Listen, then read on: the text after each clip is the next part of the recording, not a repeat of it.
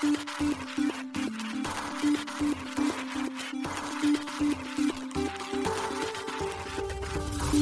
しい経済ニュース。この番組では現当社のメディア新しい経済がブロックチェーン仮想通貨フィンテックに関する日々のニュース解説を平日毎日音声コンテンツでお届けしています。そして新しい経済ではブロックチェーン仮想通貨に関するニュース解説記事やインタビュー記事学習記事などのたくさんのコンテンツを掲載しております。ぜひあたらしいひらがな経済漢字で検索してメディアもチェックしてくださいそして LINE 公式アカウントではメディアの更新情報を配信しております LINE 公式アカウントにもぜひご登録ください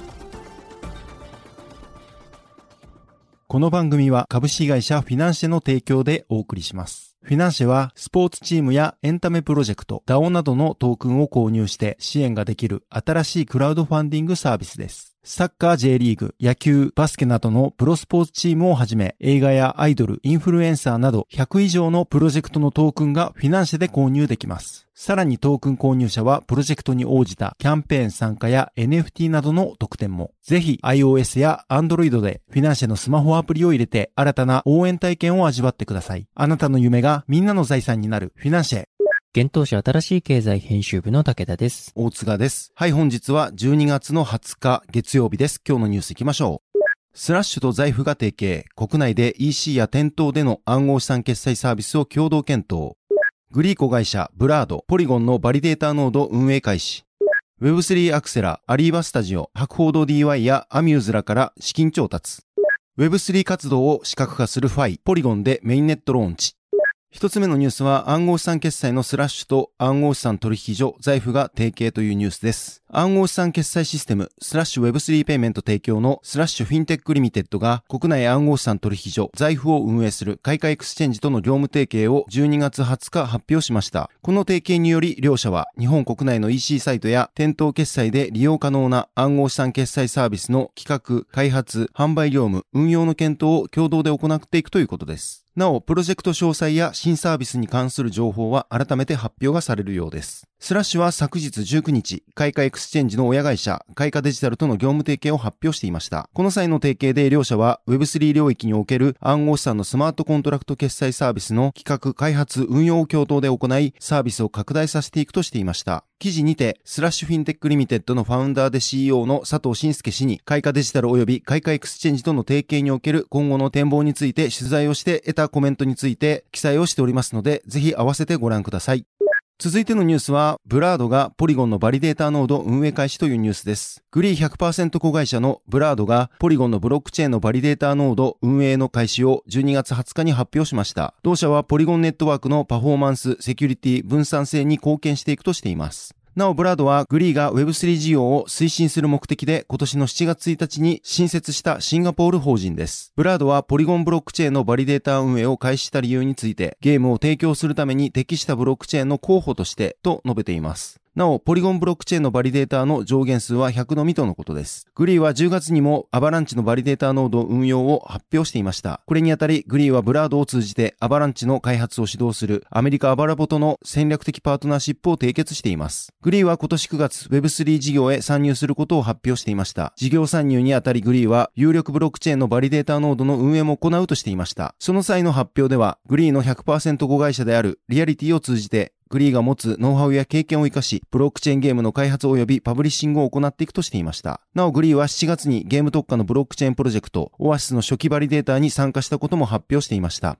続いてのニュースいきます。アリーバスタジオが資金調達というニュースです。シンガポールと東京を拠点に Web3 起業家支援を行うアリーバスタジオが国内外大手事業会社からの資金調達を12月20日に発表しました。博報堂 DY グループ、ゲームオン、アミューズラなどから調達したとのことです。なお、今回の調達額は公開されていませんが、これまでの同社の累計の調達額は7億円になるとのことです。今回の調達で Web3 企業のアクセラレーター活動を強化し、出資や支援先の幅もシンガポールに加えて UAE 等全世界へ拡大していくといいます。シンガポール進出支援の拡充への取り組みとして、シンガポールで JR 東日本グループが展開するコワーキングスペース One&Co と提携し、Web3 スタートアップを支援するプログラム等の検討を進めるとのことです。また、アリーバスタジオのオフィスアワーやコミュニティイベント等も現地にて定期的に実施していく予定です。なお、同社が開催するイベントアリーバ X については、日本、シンガポール同時開催を目指すとのことです。そして UAE への進出支援のために、同社内に進出準備室を開設したとのことです。また、AWS や Google クラウドと提携し、出資先に対して開発用クーポンを提供するとのことです。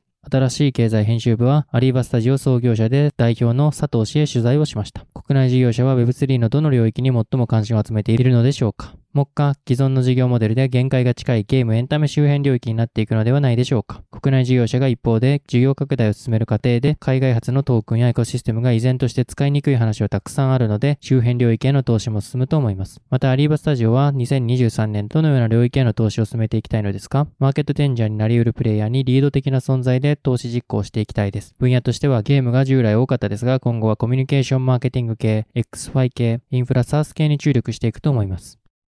続いてのニュースは、ファイがメインネットローンチというニュースです。Web3 ソーシャルプラットフォームファイがポリゴンメインネット上でのローンチを12月15日に発表しました。なお、ファイは今年3月に StarkNet のゴエリテストネット上で最初のデモを開始し、8月にはポリゴンのムンバイでテストネットローンチしていました。また、このプロジェクトは9月に DEX Uniswap の開発を支援する Uniswap 財団の助成金プログラムに選出されており、2000ドルを獲得していました。彼らのメインネットのローンチ記事によれば、 Lens Protocol、Aave、ポリゴンからも助成金を獲得している模様です。ファイは、ウォレットのオンチェーン及びオフチェーンのアクティビティに基づいて構成されるビジュアルレイヤーのプロジェクトです。ユーザーは DeFi での取引や NFT の保有の履歴から一定条件を満たすことで手に入るオブジェクトを利用して独自の Web3 の世界となるビジュアルを街を育てるようにゲーム感覚で構築ができます。これによりユーザーのインタラクション、オンチェーンの進行状況、個人的な好み、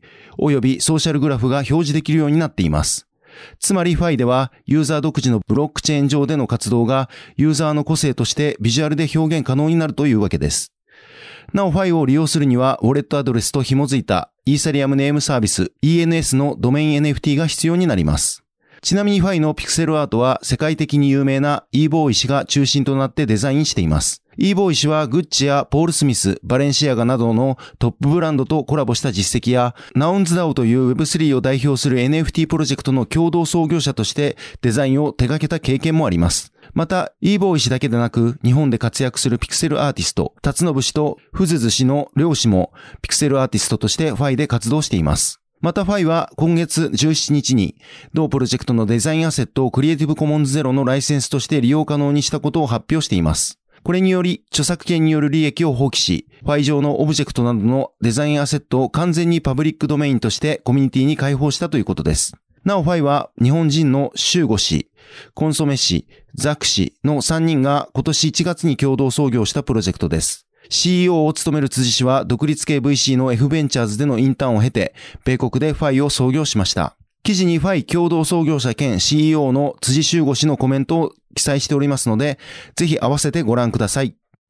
はい、本日のニュースは以上となります。そして新しいコンテンツ出させていただきました。お知らせさせていただきます。 CONNECTV 12月号、注目すべき仮想通貨ブロックチェーン関連のニュースとイベントです。先月コインポストでアクセスの多かった仮想通貨ニュースブロックチェーン関連のニュースと、注目すべきトピック、そして12月のイベントなどを新しい経済編集長の志田祐介と編集部武田正宏がお届けしています。こちら撮影日は12月の2日になっています。記事から動画見られるようになっておりますので、ぜひご覧ください。はい、このように私たち新しい経済編集部ではブロックチェーン暗号資産に関するニュースを平日毎日ラジオで配信をしております。本日ご紹介したニュースはすべてサイトの方に上がっております。ぜひサイトの方も見に来てください。新しいひらがな、経済漢字で検索して見に来ていただければと思います。それでは本日はありがとうございました。ありがとうございました。